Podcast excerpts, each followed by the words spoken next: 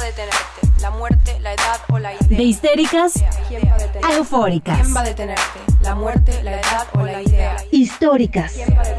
De tanto que siente eufórica antes que histérica histórica.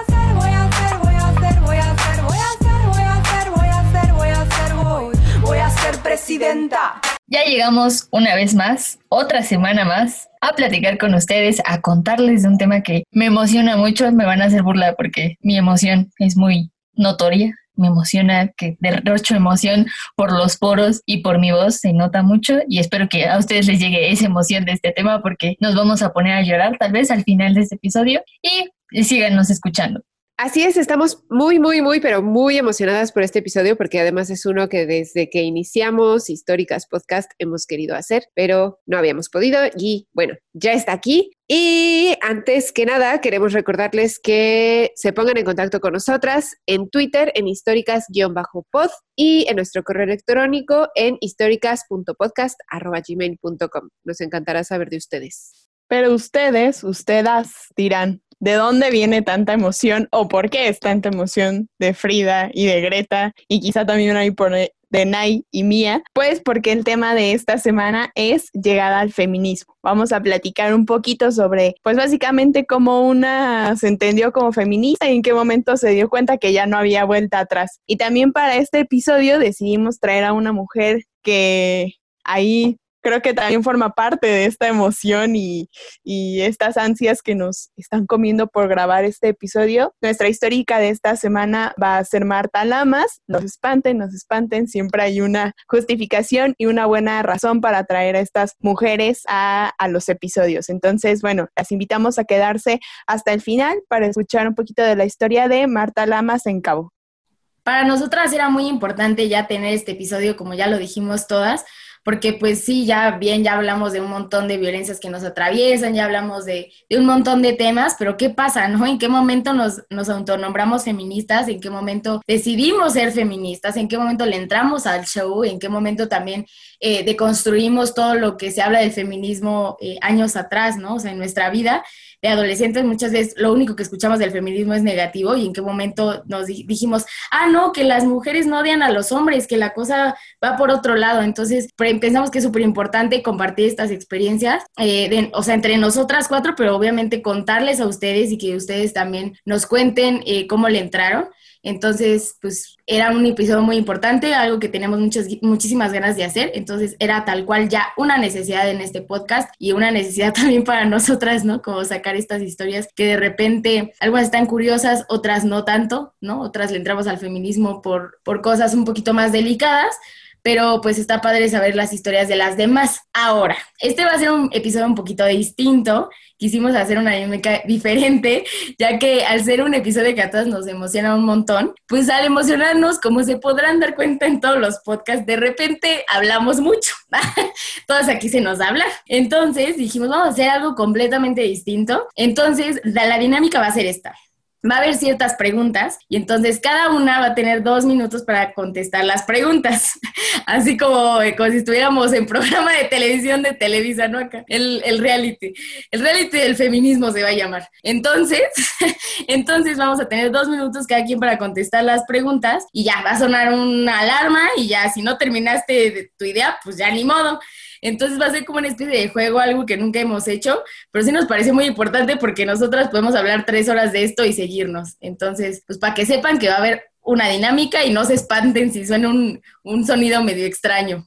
Bueno, y para empezar la dinámica, eh, me gustaría empezar planteando la pregunta de qué es el feminismo, ¿no? Porque a veces muchas hablamos de este tema y usamos muchísimo la palabra y creo que a veces nos metemos muchísimo en él y terminamos olvidando su definición cuando a mí me hicieron la primera vez esa pregunta, intenté pensar en autoras o, definiciones que ellas me habían dado y dije, no, o sea, tiempo, creo que lo más real y lo más genuino es dar mi propia definición, la definición que Daniela se ha hecho del feminismo conforme lo que ha aprendido y ha escuchado y ha militado, ¿no? Entonces, bueno, les voy a compartir un poquito lo que es para mí el feminismo. Es básicamente una lucha de mujeres por mujeres para las mujeres con el fin de erradicar la violencia con la que hemos aprendido a vivir, la violencia que, que se manifiesta en nuestros cuerpos, en nuestros espacios, en nuestras mentes. Y pues el feminismo es más que nada eso, ¿no? La búsqueda de, de sanar todos esos dolores entre todas juntas y de buscar erradicarlos para las próximas generaciones de niñas.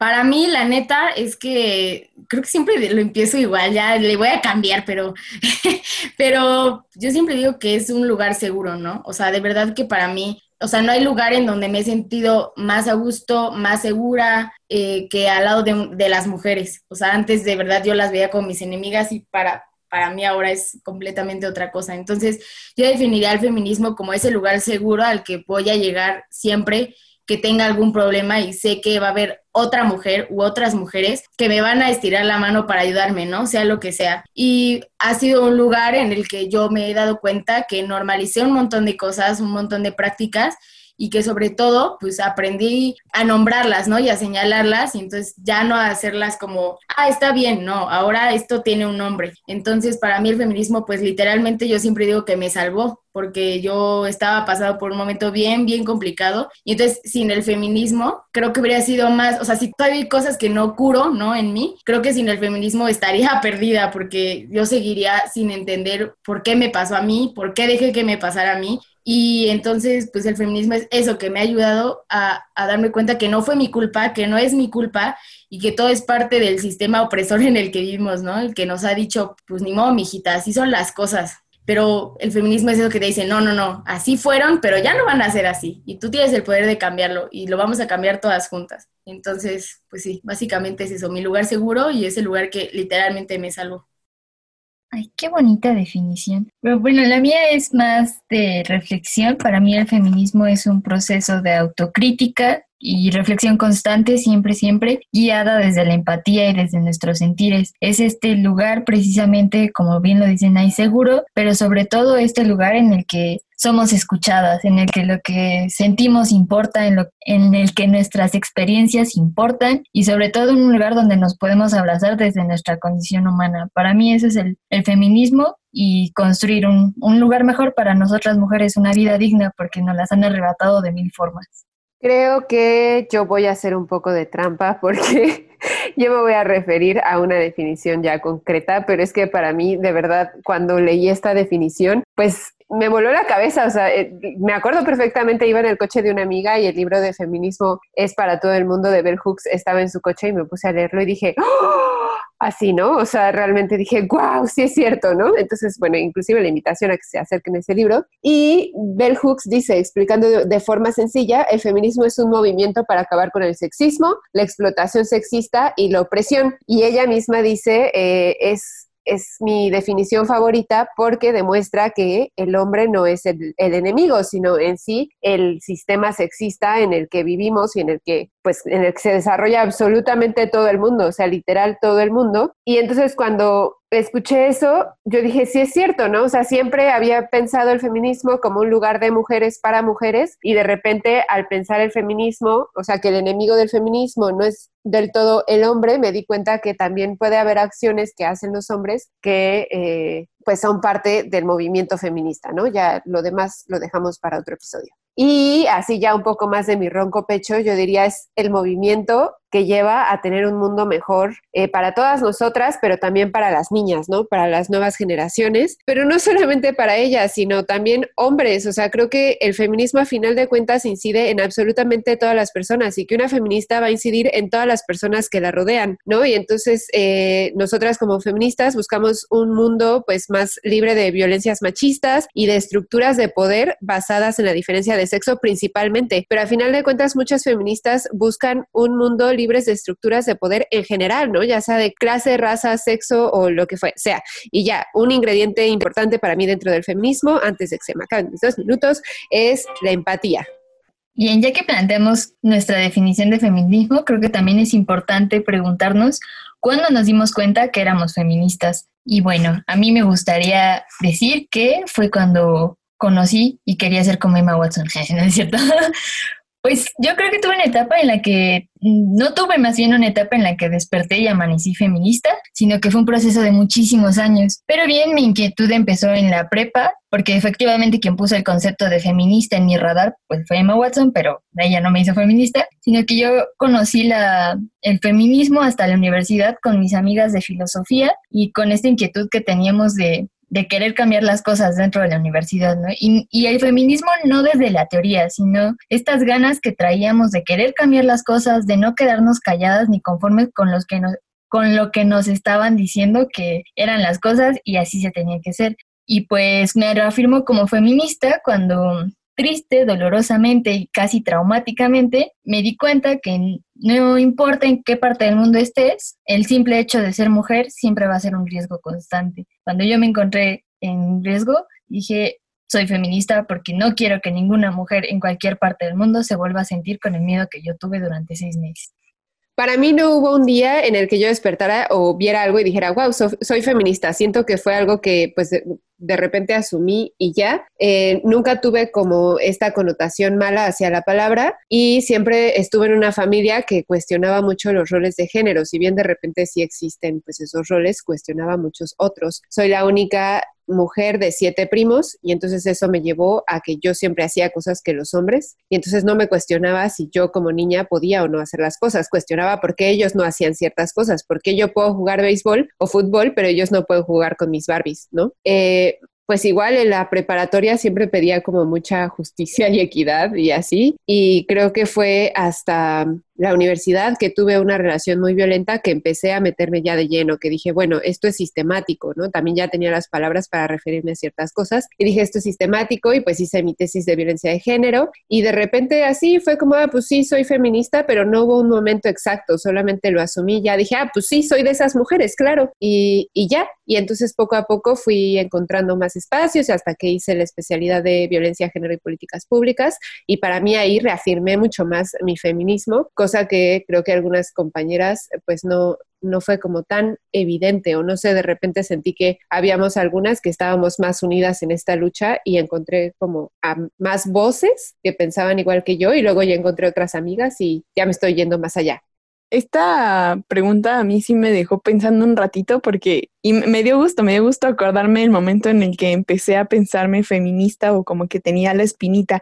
Me acuerdo que incluso tuve una conversación con una amiga en, en la facultad y le dije, no, como que yo todavía, o sea, me llama la atención, pero yo todavía no soy feminista porque todavía me falta, me falta. Y era como esta exigencia que me ponía a mí misma. después, igual que Frida, pues me, tuve la oportunidad de irme de intercambio y mm, a los tres días que yo llegué a, a, Mendoza, la ciudad donde estuve en Argentina, eh, fue la marcha del 8M y yo tenía completamente erizada la piel cuando empecé a escuchar la batucada de las argentinas y cómo empezaron a reunirse en cuestión, fue cuestión de minutos para que una calle completa se llenara, ¿no? Y de ahí dije, wow, o sea, creo que todavía no lo soy, pero lo quiero ser. Y entonces empecé a buscar eh, muchísimos cursos en la facultad que se daban. Dije, bueno, estoy en Argentina, tengo que tomar algo de género forzosamente. Y ahí fue donde, donde entré. Y mm, cuando yo vi a mi profesora, y, me acuerdo mucho que, que, una profesora nos dijo, ¿no? Para ser feminista hay que empezar por no violentar a otras mujeres. Y creo que también fue lo que más me motivó a mí, ¿no? El hecho de que yo no quería ya violentar a otras mujeres. Y cuando me di cuenta que ya eran más las veces que no las violentaba que las que las violentaba, fue cuando me atreví a decir,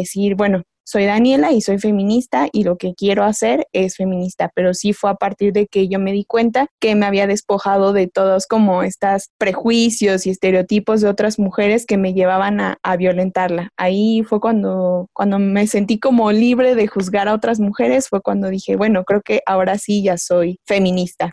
Yo tampoco siento que haya habido un momento así de ya, feminista, a partir de ahora, o sea, no, pero también siento que a partir de que fui a una marcha, o sea, como que ya tenía pensamientos, ya tenía años y lo detecto por mis recuerdos en Facebook, de que tenía años como que teniendo una tendencia a decir, sí, aborto, ¿no? Sí, o sea, como que una tendencia a tener ciertos pensamientos feministas, más no autonombrarme. Ya más adelante también platicaremos un poco de eso, pero para mí sí era, pues sí, o sea, las feministas allá y yo acá, hasta que ya de verdad mi mente cambió muchísimo en la primera marcha a la que fui, porque de verdad dije, wow, qué lugar tan hermoso, o sea, en qué momento había recorrido calles de Toluca en donde me sintiera tan segura, ¿no? Alrededor de puras mujeres. Y ese como esa rabia, pero también esa hermandad que hay en, en esas marchas, ¿no? Quien haya ido lo sabe. Para mí fue como, wow, o sea, de verdad, o sea, explotó, explotó así la tacha del feminismo y dije, no manches, o sea,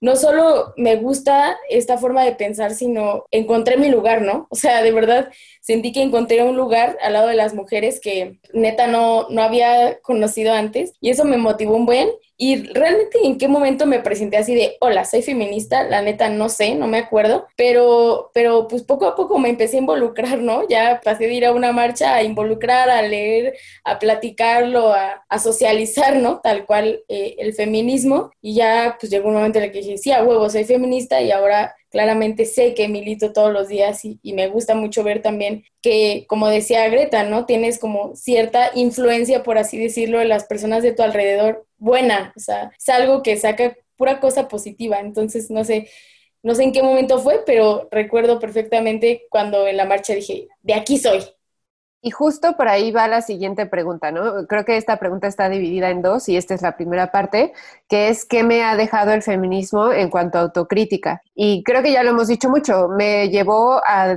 a ver que las otras mujeres no son mis enemigas, que es algo que nos enseña el sistema patriarcal, me llevó a no creerle ciegamente a los hombres y, y cuestionar un poco más, más allá, cuestionar sus privilegios, pero también me ha llevado a cuestionarme mis propios privilegios y eso ha sido durísimo, cuestionar mis privilegios como mujer cis, eh, relativamente blanca, de un, dentro de un país sumamente machista y racista y clasista, cuestionar que soy eh, una mujer privilegiada al tener educación, al haber tenido una mamá feminista, al tener comida sobre la mesa, ¿no? O sea, realmente creo que el feminismo a veces es, es duro, ¿no? Y, a mí sí me ha llevado inclusive a tener eh, pues cierta responsabilidad y congruencia con mis actos, o sea, cuestionas cada vez más tus actos y eres más autocrítica contigo y creo que eso es una de las grandes aportaciones que tiene el feminismo, ¿no? Que siempre busca crear mejores personas y no, no todo lo contrario. Eh, me ha llevado a perdonar, me ha llevado a perdonar, y perdonarme a mí misma y, también a veces a reprocharme, pero creo que dentro de todo esa autocrítica siempre es positiva y también otra cosa es que tiene cierta responsabilidad social, ¿no? O sea, siento que muchas veces las mujeres, las mujeres acuden a ti sabiendo que tú tienes cierta información que las puede ayudar dentro de las violencias y eso a final de cuentas sí es responsabilidad. A ustedes dentro de este marco, ¿no? ¿Qué les ha dejado el feminismo? A mí definitivamente todo lo que mencionaste, ¿no? O sea, pero aparte sí creo que una, o sea, como que de los primeros momentos en los que dije, ok, nombrarte feminista no es un juego, o sea, no porque en algún momento lo hubiera tomado así, ¿no? Sino como que de repente la vida te da así como que, pues por si alguna vez lo pensaste, tenga, ¿no? Eh, pues sí, cuando una morra, o sea, cuando tú te nombras feminista, sobre todo ahorita, ¿no? En estos tiempos en redes sociales, y te siguen otras mujeres que no lo son, cuando tengan un problema van a acudir a ti. O sea, cuando tengan un problema en cuestión de violencia, en cuestión de lo que sea, van a acudir a ti. Entonces ya me ha pasado muchas veces que morras me dicen, Nay, tengo este pedo. Nay, por favor, ayúdame, tengo este otro pedo, ¿no? Y hace, hace, la semana pasada me pasó apenas. Y cada vez que me pasa es como un recordatorio de, güey, o sea, no es nada más postear cosas. Es que si una morra acude a ti, no la puedes dejar. O sea, no la puedes ignorar, no la puedes dejar y tienes que darle seguimiento a lo, a lo que siente, a lo que le pasa y no solo como tratar de ayudarle a solucionar el problema a veces de forma como legal, ¿no? Como a, no asesoría porque pues no soy abogada o algo así, pero así como a darle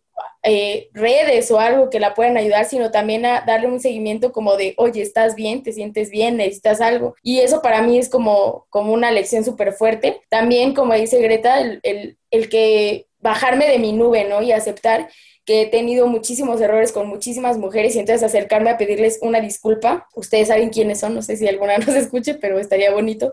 Como si alguna nos escucha, sabe que, que yo pues me he tenido que bajar de mi nube y decirles perdón, ¿no? La cagué, o sea, ¿por qué te estaba señalando a ti? No lo sé, pero perdóname, o sea, ya ahora somos amigas o aunque nunca seamos amigas, te quiero pedir una disculpa y quiero reiniciar mi relación contigo porque lo que estábamos viviendo ambas era que pues estábamos siendo víctimas de, este sistema, ¿no? Que nos enemista. Entonces, para mí eso es súper vital. Y eh, sí, yo creo que sobre todo sería la responsabilidad que tienes con otras mujeres, sobre todo cuando no se nombran ellas feministas, ¿no? Cuando no han creado estas redes. Y ya me sonó el timbre. creo que vamos medio rapidito así de... pero voy a intentar ser clara, yo también. Me da miedo el timbre, me da miedo.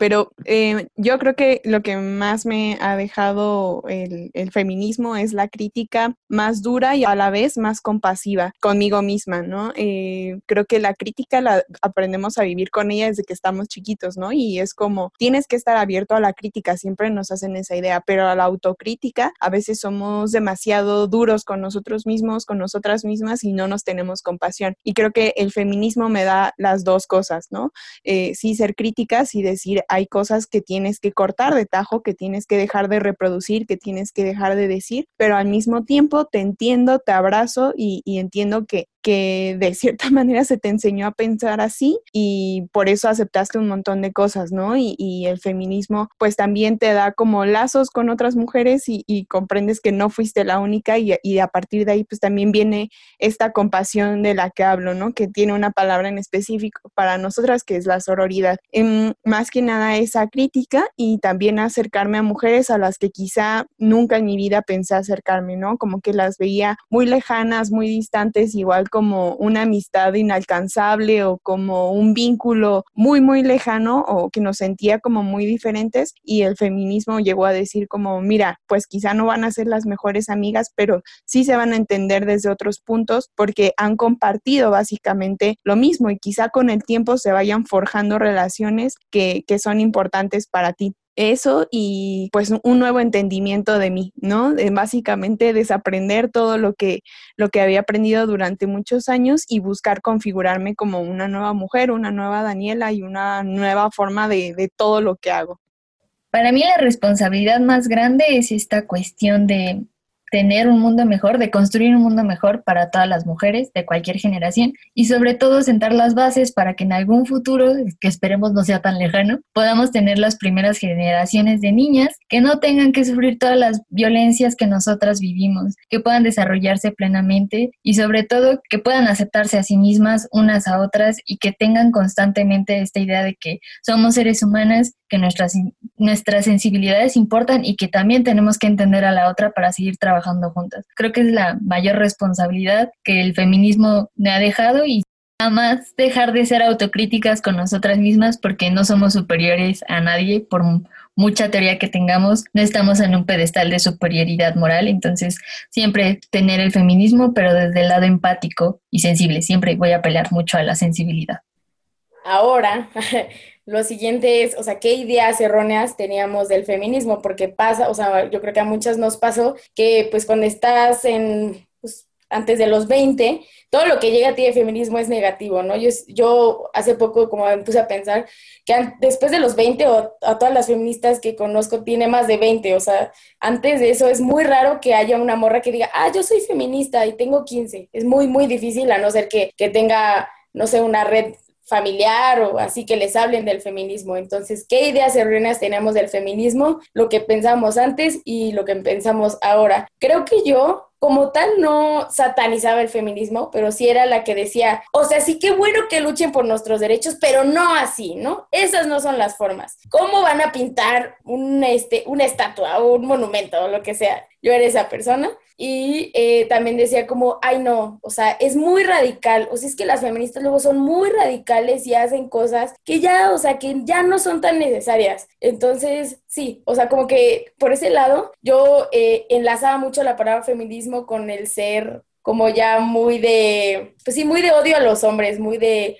ah, muéranse todos, casi, casi, ¿no? Entonces yo creo que por eso a mí me daba mucho miedo la palabra feminismo, no tanto porque le tuviera una aberración, sino porque yo decía, es que eso ya es lo más extremo. O sea, ser feminista ya es muy extremo. Y eso era lo que a mí me daba miedo caer, ¿no? No era como, a ah, los derechos, ah, las violencias, ¿no? Era, no quiero ser esa morra que se va al extremo. Y entonces, este, pues claramente después conoces, ¿no? Yo tuve la oportunidad y siempre digo como la, pues sí, la oportunidad así súper chida de estudiar ciencias sociales y en las ciencias sociales pues es más fácil entender todo esto, ¿no? También rodearte de, de mujeres ahí que pues no tienen ningún problema en, no solo en nombrarse feministas, ¿no? Maestras, tenemos muchísimas maestras que, que son feministas, entonces como que, ay, chale. Bueno, dije mi idea, ¿no?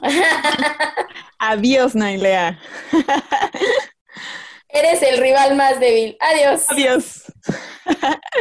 Yo me acuerdo perfectamente de la idea errónea que tenía de feminismo y qué vergüenza, qué vergüenza, Daniela, de 17 años. Me acuerdo que en una de las primeras manifestaciones que llegué a ver de feministas que me apareció en Facebook, un grupo de ellas encapuchadas em, modificó uno de los letreros del metro de la estación de patriotismo y le cambió a matriotismo. Y todavía me acuerdo que me encontré con mi hermana y le dije, ja, ja, ja, ya viste que hicieron estas ridículas. Y, yo me mofé, o sea, muchísimo de lo que, de lo que habían hecho estas mujeres, ¿no? Ahora lo recordé justo con esta pregunta y dije, no, qué vergüenza, qué vergüenza Daniela de 17 años que obviamente no tenía ni la más mínima idea de lo que significaba feminismo.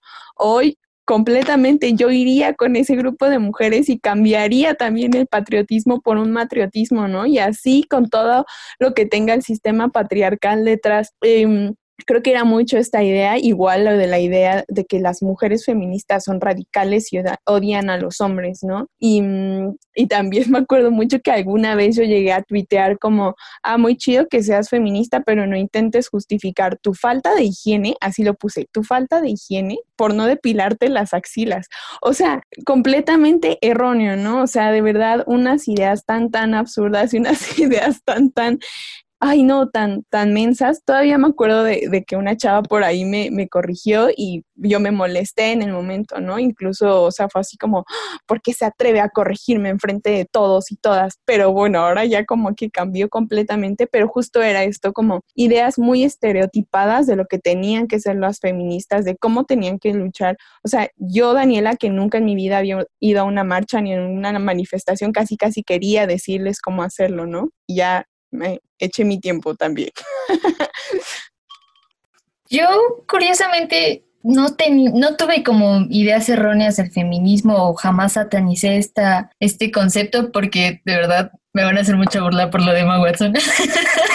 Pero es que yo me acuerdo muchísimo de ella porque yo sí la admiraba un buen y la seguía en todos lados y ella, ella dijo ¿no? que el feminismo era la igualdad entre hombres y mujeres y buscar un mundo mejor para ambos. Y yo dije, ah, pues sí, eso para mí es está chido y, no estaría mal ser feminista, ¿por qué no? Y eso lo tenía como a los 14 años, incluso una prima me dijo, no, es que el feminismo es lo mismo que el machismo. Y dije, él no es lo mismo. Si Emma Watson dice que no es lo mismo, no es lo mismo. Yo soy feminista, ¿no? Pero pues yo tenía 15 años, igual no sabía muy bien qué onda. Pero tal vez algo que tenía como muy confundido es que yo creía que para ser feminista necesitabas como dominar mucha teoría que era como más una corriente intelectual, más que una práctica y una forma de vida. Creo que era lo que más yo tenía como erróneo del feminismo, pero pues es un todo, la verdad no solo es teoría, no solo son experiencias, no solo son marchas, no solo son conferencias, sino es un conjunto muy, muy complejo y, a la vez muy bello. Creo que a mí me sucedió lo mismo que a Frida. Yo no tuve como estas malas ideas de las feministas. Lo que sí es que en algún punto me atreví a decir, yo no soy de esas feministas. Como sí, sí hay feministas que destrozan, pero yo no soy de esas. Sí, sí hay feministas que no se depilan, pero yo no soy de esas. Sí, sí hay feministas, no, o sea, yo como que dividía, separaba a las feministas y de repente me di cuenta que esas feministas que destrozaban, esas feministas que se imponían ante muchos estereotipos, eran las mismas feministas que nos habían dado el derecho al voto, las mismas feministas que nos habían dado el ILE en Ciudad de México, las mismas feministas, ¿no? Que nos habían dado tantos derechos a través de la historia y eh, también ya como feminista, o sea, bien declarada feminista y, e inclusive activamente, eh, hace exactamente un año de repente dije, esas no son las formas cuando se trataba de pintas de monumentos y demás. Y lo platiqué con mis amigas y llegué al punto de decir, no, ¿saben qué? Ya intentamos todas las formas, o sea, ya intentamos pedir la palabra, ya intentamos abrir foros, ya intentamos, o sea, de repente me dijeron, ¿te has dado cuenta de todo el trabajo que, que hacemos nosotras, ¿no? Como feministas, y aún así no logramos una equidad, no logramos que dejen de matarnos, y dije, tienen toda la razón. Entonces creo que poco a poco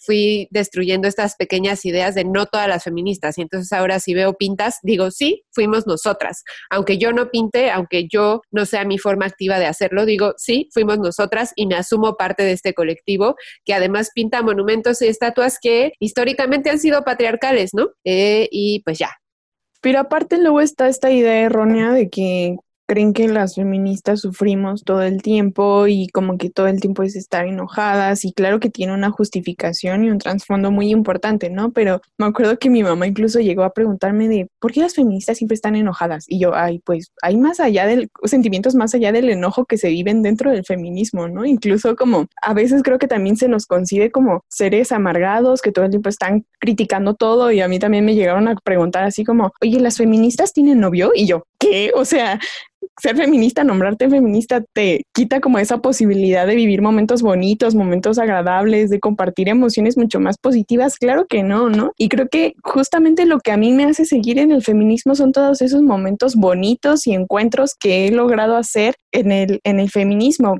Y aquí viene como la siguiente pregunta que es, ¿qué es lo más bonito que nos ha dejado el feminismo? Para mí es mis amigas. O sea, yo en este punto de mi vida no logro reconocerme y no quisiera como avanzar sin mi grupo de, de amigas que me han, o sea, básicamente me, me, jalan, me empujan, me sostienen cuando, cuando lo necesito, me escuchan y creo que son amistades que no hubiera logrado tener sin que ellas y yo nos hubiéramos reconocido como feministas, ¿no? Y, fue un momento muy bonito, ¿no? Y, y, todos estos círculos en los que nos apapachamos y nos escuchamos y nos damos consejos unas a otras han sido sumamente valiosos y también, bueno, una de las cosas más bonitas que me ha dejado el feminismo y un momento muy, muy importante para mí, como que era un espacio que necesitaba, fue el segundo encuentro internacional de mujeres que luchan, que pues básicamente me encontré con un montón de mujeres feministas, ¿no? Y una palabra muy hermosa que me pasó a mí. Yo iba aparentemente sola en el viaje y una de las chavas dijo, aquí nadie viene sola, o sea, venimos todas juntas, ¿no? Y creo que eso es lo más bonito que me ha dejado el feminismo, que tengo ahora amigas y tengo desconocidas, pero sé que están ahí, ¿no? Y, sentirme no sola en este mundo, básicamente es, es lo mejor y el regalo más, más grande que, digamos, me, me dio el feminismo.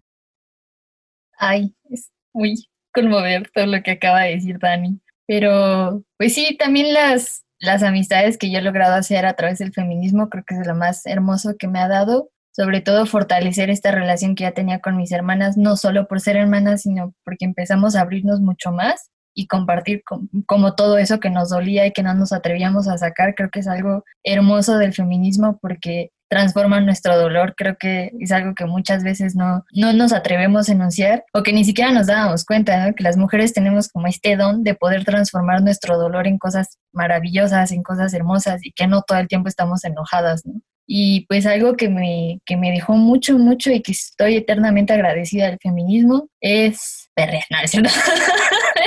es la liberación de...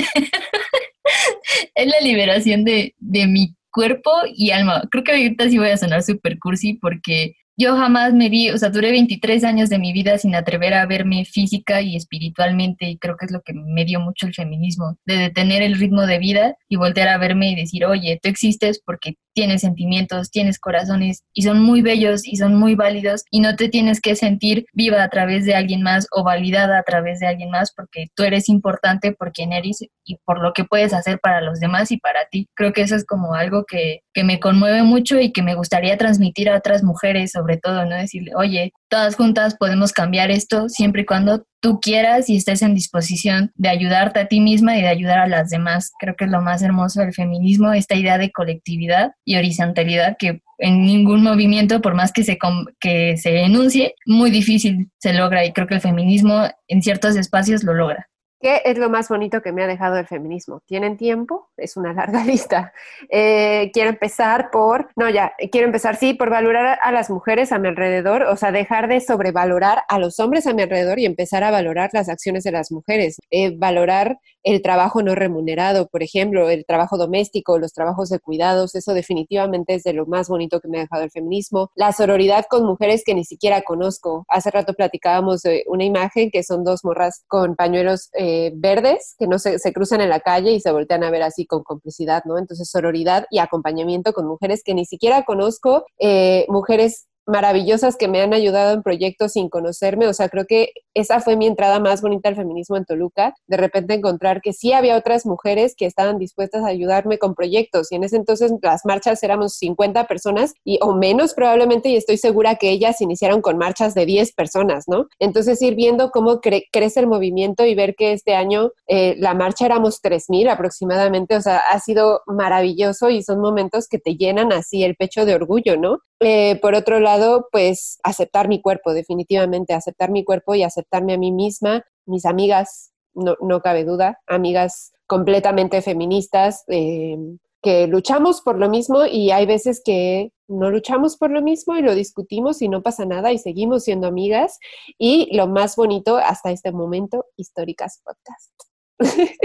no, bueno, y otros proyectos de trabajo, definitivamente, ¿no? El de mi primer acoso. Creo que el feminismo le ha dado o me ha dado mucha razón de ser, le ha dado razón de ser a mi vida. No tengo la menor duda. Tenemos muchas pruebas y cero dudas.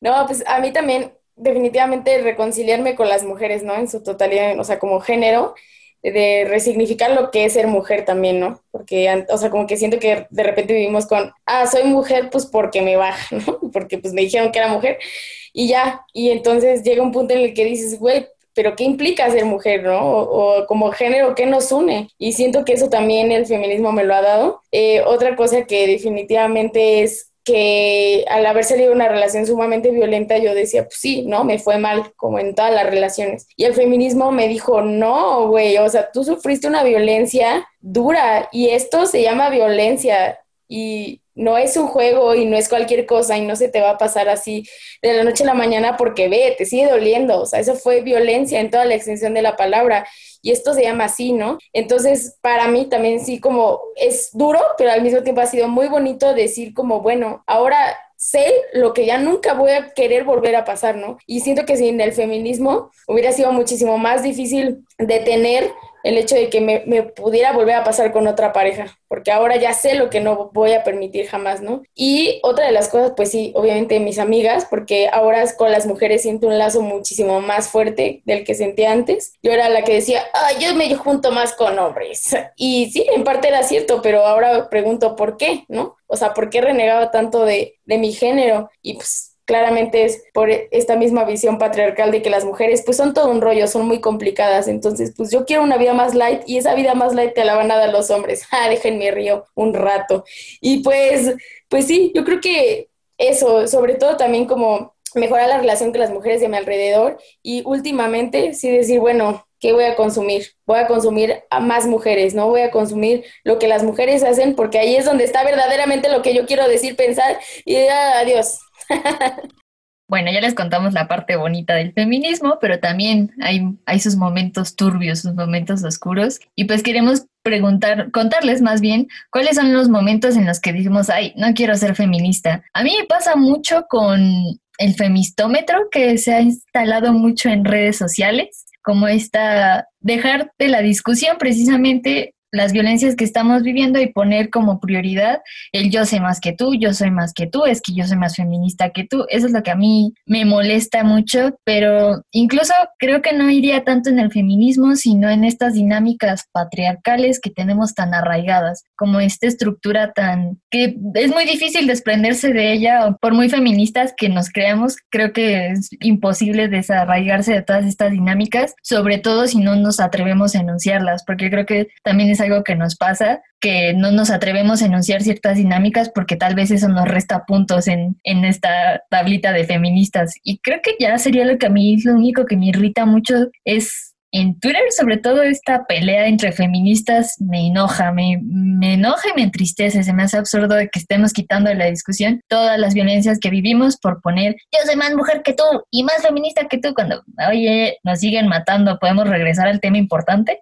Definitivamente esa es una de las cosas más frustrantes de ser feminista. De repente eh, bien dicen por ahí Feministland y los pleitos dentro de, de de quién es más feminista es súper frustrante y también me siento así como con él. Nos están matando allá afuera, hay niñas sin educación, hay mujeres sin aborto legal, gratuito y seguro y nosotras aquí peleando por ver quién es más feminista y qué feminismo es el correcto para este mundo. Se me hace súper estúpido. Eh, de lo que, de lo más doloroso yo creo del, del feminismo es la deconstrucción propia, darte, darte cuenta que tú también tienes actos machistas y misóginos e irlos dejando, sobre todo con la mujeres cercanas, de construir tus relaciones. Eso es muy doloroso, así despedirte de las relaciones que te das cuenta que son violentas o, o inclusive evitar que las relaciones se vuelvan violentas y pues despedirte de esas relaciones. Híjole, yo creo que es de lo más doloroso que puede tener una feminista porque es algo muy personal, ¿no? Em, por otro lado, a veces sentir que hablas con la pared, creo que últimamente ya no tanto, pero así sentir que nadie te escucha y que estás con tu con tu discurso feminista y que hay sobre todo hombres que te hacen burla, ¿no? En algún punto hice un escrito de micromachismos y un periodista que yo respetaba me dijo, ahí vas con tus microchairismos. Y yo dije, chale, ¿no?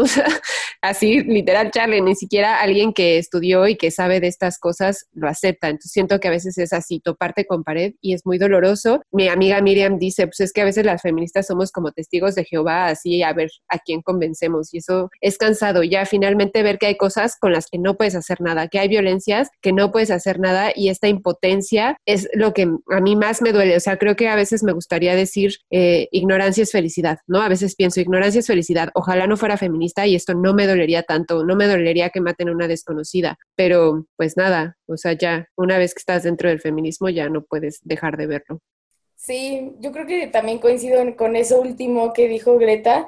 Y otra de las cosas que para mí ha sido como, uh, chale, ¿no? Es que o sea, he recibido como comentarios muy agresivos y muy violentos de otras feministas por fotos que subo. Así de simple, o sea, por una foto que decidí subir a una red social es como se viene toda una letanía con cita este, sacada de un libro y todo del por qué la foto que yo subí no es feminista, aunque yo me nombre feminista. Entonces como que de repente sigo, chale, o sea, que el feminismo, o al menos el feminismo que yo quiero militar y el feminismo al que yo aspiro es ser libre, dejar a las demás ser, sí cuestionarse antes, ¿no? Sobre nuestras prácticas, si nos gusta lo que hacemos o no nos gusta y todo eso, pero me parece muy violento pasártela criticando desde las fotos de alguien más hasta las prácticas de otras mujeres, solo porque tú crees que siguen siendo víctimas del patriarcado y entonces es como, güey, pues finalmente entonces todo lo que hacemos las mujeres sigue siendo víctima del, o sea, seguimos siendo víctimas del patriarcado, ¿no? Porque lo seguimos fomentando porque nos maquillamos, ¿no? Por ejemplo. O esas discusiones me parecen no solo violentas, sino cansadas, son una pérdida de tiempo. Yo no quiero ser la feminista que limite las libertades de otra mujer, porque para mí eso no es el feminismo. Entonces, sí, creo que ese ha sido el único momento que sí dicho chale. O sea, la neta, perder amistades no me ha pesado. Como que hay hombres que sí te dicen como ah, que ella no te va a hablar chido por los memes que compartes, que nos ofenden muchísimo porque no aceptas que a nosotros también nos matan. Eso no me ha dolido, la verdad, porque pues básicamente como que de repente digo, ay, güey, la, la, basura se separa sola con Perbay, ¿no? Y ya sigo con mi vida. Yo quiero ser Nay. Porque a mí sí, a mí sí también la verdad sí me ha pesado como poner límites muy específicos con hombres y con mujeres, ¿no? Decir, ¿sabes qué? Hasta aquí voy a permitir, o sea, esto que ya viene después es alguna manifestación de violencia y no estoy dispuesta a atravesarla otra vez eh, y poner esos límites sí me ha dolido porque muchas veces han sido personas de las que sí esperaba como una amistad un poco más sincera o en, o en otros términos y como darte cuenta que no, que, que hay personas que siguen bajo esta dinámica y pues me pesa, me pesa. Y algo que también a mí la verdad y y tiene meses como dándome eh, vueltas en la cabeza, es que a veces siento que a las feministas o a las mujeres que, que, en muchos lados se muestran como feministas, se les llega a deshumanizar, ¿no? Y se llega como a exigir muchísimo de estas mujeres, decir como, uy, no, tienes que cumplir con este nivel de sororidad, tienes que cumplir con este nivel de, de conocimiento académico, tienes que cumplir con este, o sea, con un montón de cosas, ¿no? Y se te exige postura para todo y se te exige manifestar a favor de todo, aunque tú también estés en un proceso de aprendizaje y de desaprender un montón de cosas. Y es como, si no lo haces, estás mal. O si la riegas en el camino, estás cancelada. Esa deshumanización me parece muy, muy, muy... Eh, fuerte, muy agresiva contra las mujeres que se muestran feministas, ¿no? Y sí es una de las cosas que me ha pesado porque a veces quisiera decir como voy a quitar la palabra feminista de, de mi descripción, de, de, mis presentaciones porque, porque me llegan a deshumanizar, ¿no? Y, se, y siento que a veces se me exige demasiado y quisiera como gritarle a medio mundo, ponerme una playera que diga, por favor, tenganme paciencia, yo también estoy aprendiendo, ¿no? Hay unas cosas que tengo más aprendidas que otras, pero, pero todavía me falta un montón y pues hay que movernos bajo la empatía. Hice un poquito de trampa. Ahí así, safe, llegaste. Eh, la siguiente y ya la última es qué momentos y experiencias nos han motivado a seguir en el feminismo, ¿no? Porque si, si tenemos como todo esto negativo que a veces nos tumba y nos hace decir, ya no quiero ser feminista, ya no quiero tener estas gafas moradas, ¿por qué seguimos ahí? Y bueno, para mí sería así lo principal, el ver a niñas libres, o sea, el pensar inclusive a niñas libres, el, pues sí, o sea, pensar que las siguientes generaciones no van a tener que, vivir tantas violencias y pensar que nosotras no vivimos tantas violencias gracias a las feministas que estuvieron antes que nosotras. Eh, por otro lado, ver a mis amigas cuestionar sus violencias, yo misma cuestionar mis violencias, eso me hace seguir ahí. Y un momento que yo tengo así guardadísimo eh, de la felicidad del feminismo y de esos momentos que te hinchan el pecho es una marcha de hace un año, que fue el 28 de septiembre, y fue mi primera marcha con ustedes. Y pues tal vez en ese momento no éramos tan cercanas, ¿no? Pero yo ya les tenía un cariño especial y verlas tan feministas y verlas tan guerreras y verlas bailando en la marcha y, y contentas en la marcha, de verdad ese momento a mí me llenó mucho. O sea, para mí es como de los momentos más bonitos que tengo del feminismo y quién diría que un año después aquí estaríamos, ¿no? Haciendo juntas eh, pues más feminismo. Y ya finalmente, y no es por una cuestión de ego, sino por una cuestión de somos más, cuando alguna mujer se acerca a pedirme opinión sobre algún tema feminista o cuando llegan y me dicen, gracias a ti, entré al feminismo. Y repito, no es por una cuestión de ego, sino por una cuestión de poquito a poco. O sea, hay veces que me frustro y digo, las cosas no cambian, pero cuando llega alguien a decirte, entré al feminismo, dices, sí, algo hice bien, ¿no? Como algo estamos, estamos avanzando, estamos avanzando y vamos bien. Y creer que sí existen sociedades más equitativas, porque también las he visto, ¿no? Eh, he visto documentales, fotografías y eso también, eh, el ver que cada vez somos más mujeres produciendo y cada vez somos más mujeres triunfando y que hemos ocupado muchos espacios en los últimos años, tan así como en la política, ¿no? Eh, la política internacional y en el arte, en las películas, por ejemplo. Entonces creo que hay esperanza y es donde está mi esperanza y en mis amigas. Ahí luego les rolamos unas fotos de nosotras perreando en la marcha.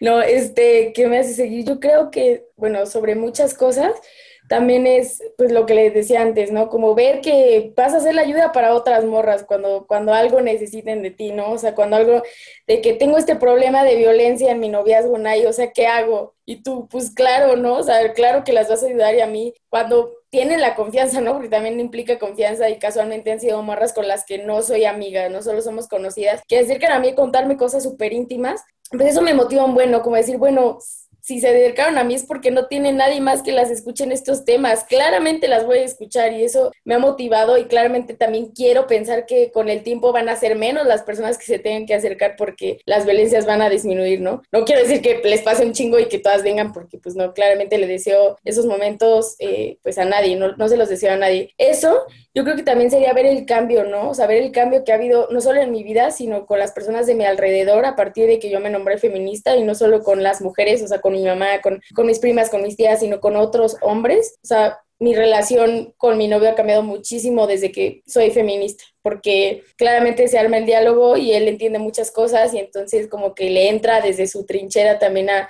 a deconstruirse y eso pues para mí es como wow. alguna vez vi una imagen que decía, ¿no? Que cuando le entras al feminismo pues nadie sale, o sea, nadie dice, ah, fui, fui feminista antes pero ya no lo soy. Claro, o sea, eso no pasa porque encuentras un lugar en el que dices, güey, es que aquí puedo ser yo, es que aquí todas nos llevamos chido, es que aquí estamos luchando por alguien que no conocemos, güey. ¿En qué otro mundo habíamos visto que otras mujeres hicieron un cagadero a la ciudad por una morra que nunca hemos visto en nuestra vida? Entonces, eso sí, o sea, por eso a mí me encanta como ver esas cosas porque me llenan de energía, me llenan de cosas súper bonitas de decir, si algo me pasa, estas morras van a estar ahí por mí, qué loco, o sea, de verdad lo digo y suena súper loco. O sea, no solo mis amigas, no solo mis conocidas, no solo mis familiares, mujeres del otro lado del mundo van a gritar si un día me pasa algo.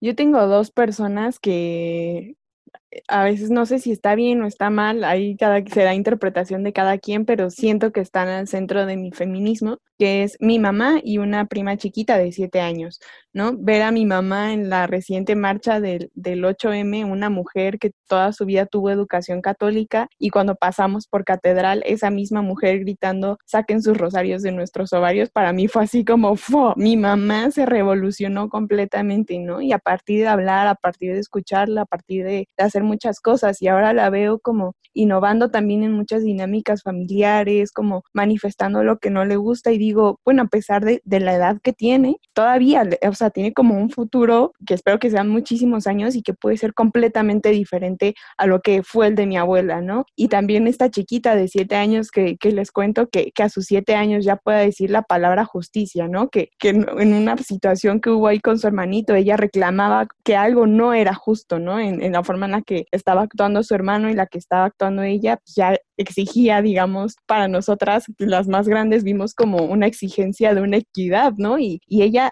clarito decía la palabra justicia y pensar pues que ella tiene una vida, toda una vida por delante completamente diferente a la que nosotras vivimos como niñas, a las que nuestras mamás vivieron como niñas, también es algo que me motiva muchísimo, ¿no? Y también pues seguir eh, siendo como un colchoncito para las mujeres que, que me rodean y que quizá no tienen ese colchoncito imaginario, ¿no? Algo que les amortigua, alguien que las escuche, alguien que las apapache y que en mí vean eso, pues me llena como de alegría y digo, bueno, por lo menos algo, algo he estado haciendo bien, ¿no? A veces también eh, con esa autocrítica creo que caemos en el no hago nada bien, pero en el momento en el que una mujer se te acerca y te confía algo, otra vez, sabes que hiciste algo bien, ya.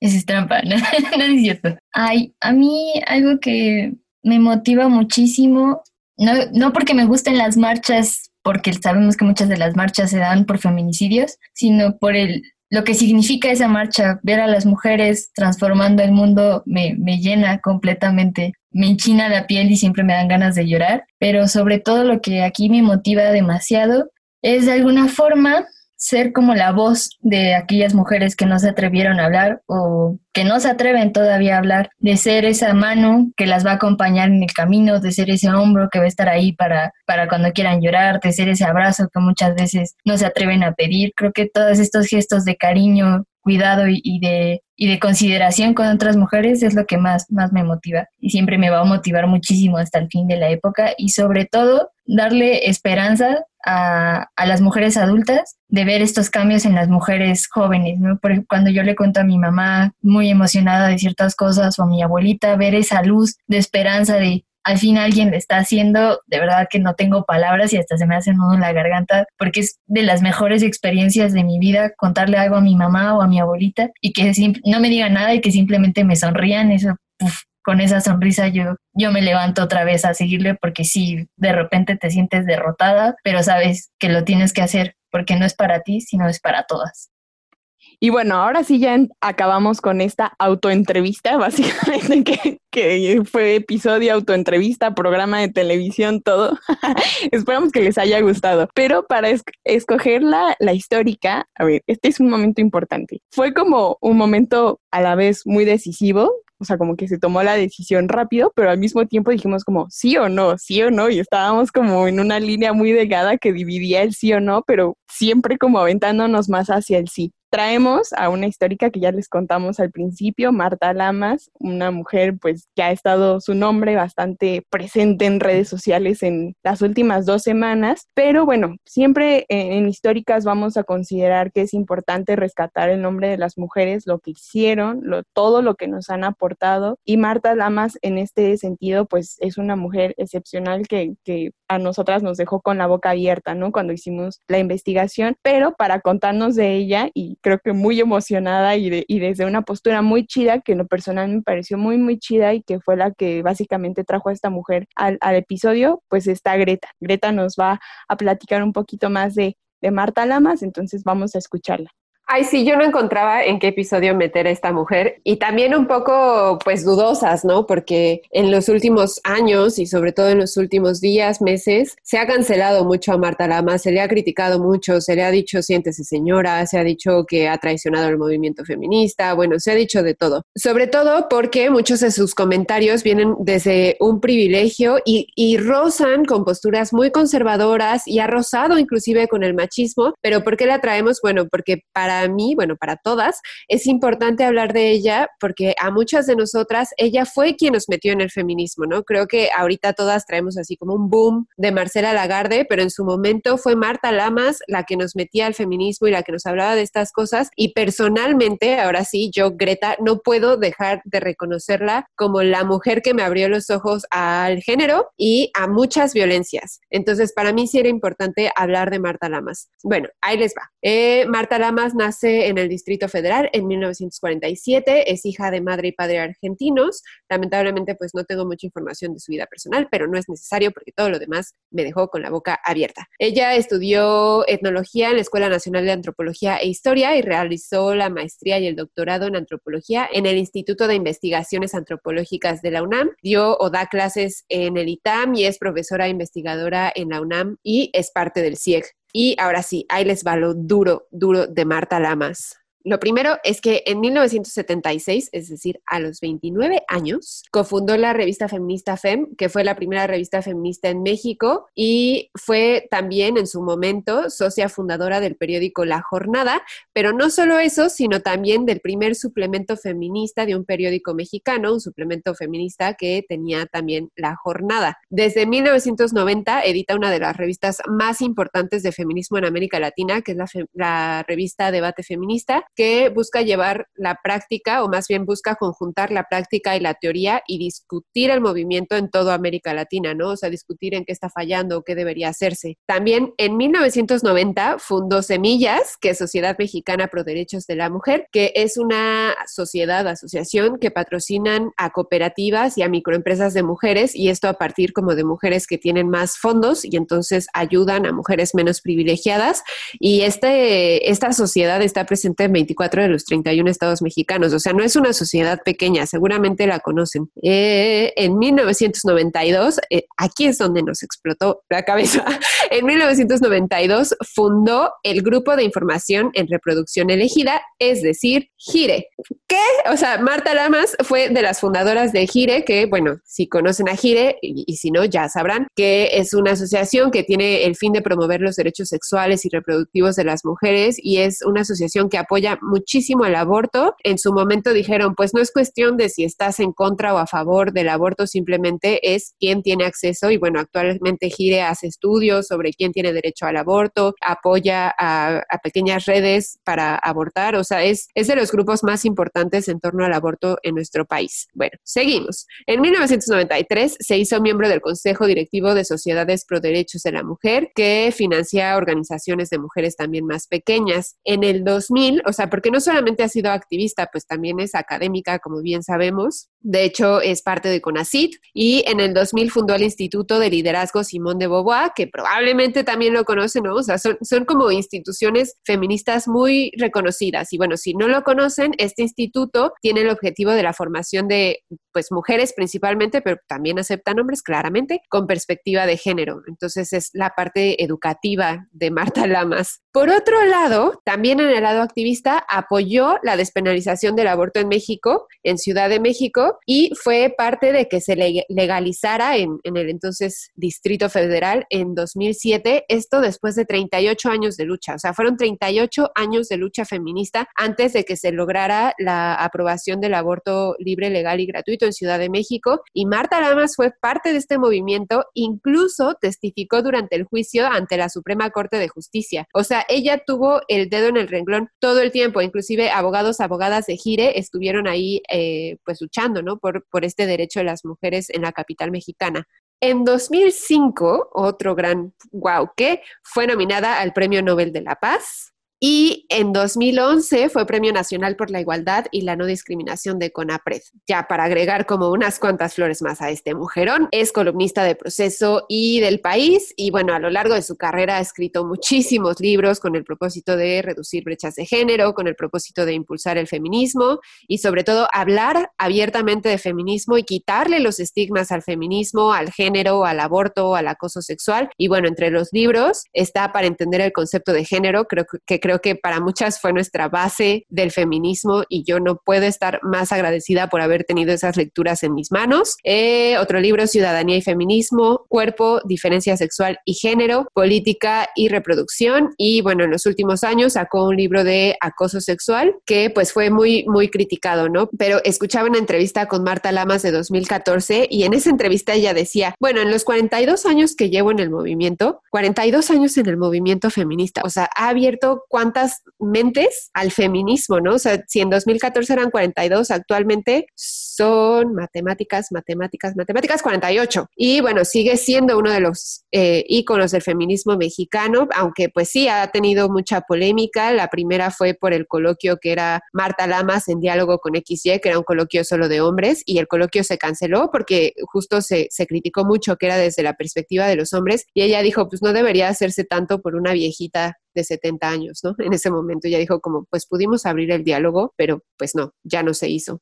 Y la siguiente cosa grande que hubo así fue el libro de acoso, denuncia legítima o victimización, que yo lo leí y la verdad es que sí me escandalicé, o sea, para mí los argumentos dentro del libro sirven para perpetuar el sistema patriarcal, sí sirve para excusar a los hombres dentro de, pues, del acoso sexual, pero, y aquí va el porque para mí es muy importante que Marta Lamas sea parte de históricas, o sea, no solo porque Marta Lamas nos dio las bases al feminismo a muchas de nosotras y lo seguirá haciendo. Eh, es un referente no solo para las feministas mexicanas, pero ya Dani nos contaba, ¿no? También en Argentina es un referente, sus lecturas siguen siendo referentes. Y si bien también Estrella por ahí me decía, ¿no? ¿Alguna vez has regresado a esas primeras lecturas que hiciste de Marta Lamas? Probablemente ya la cuestionarías, ¿no? Cuestionarías muchas cosas. dije, wow, Estrella tiene toda la razón, así como cuestioné su último libro, probablemente cuestionaría las lecturas de ese entonces. Sin embargo, Marta Lamas está abierta al diálogo y tan es así que en los últimos meses salió a un conversatorio de prostitución porque es otro tema del que ha escrito mucho. Dijo cosas que a muchas nos hicieron enojar y sin embargo ella siempre ha dicho estoy abierta al diálogo y por más que le han dicho 30 mil veces ya siéntese señora y esta vieja señora la vamos a cancelar señora, Marta Lamas sigue saliendo a defender su punto, ¿no?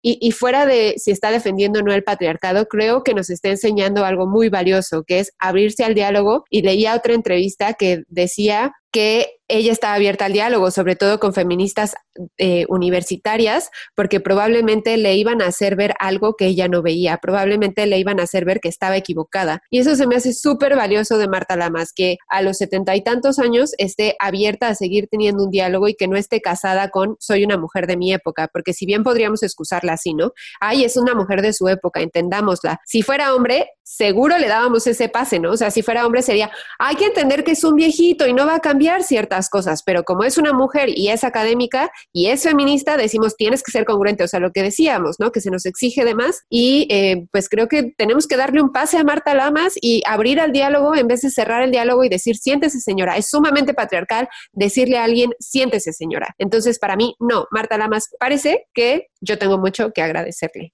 Y pues ya, disculpen, me emocioné.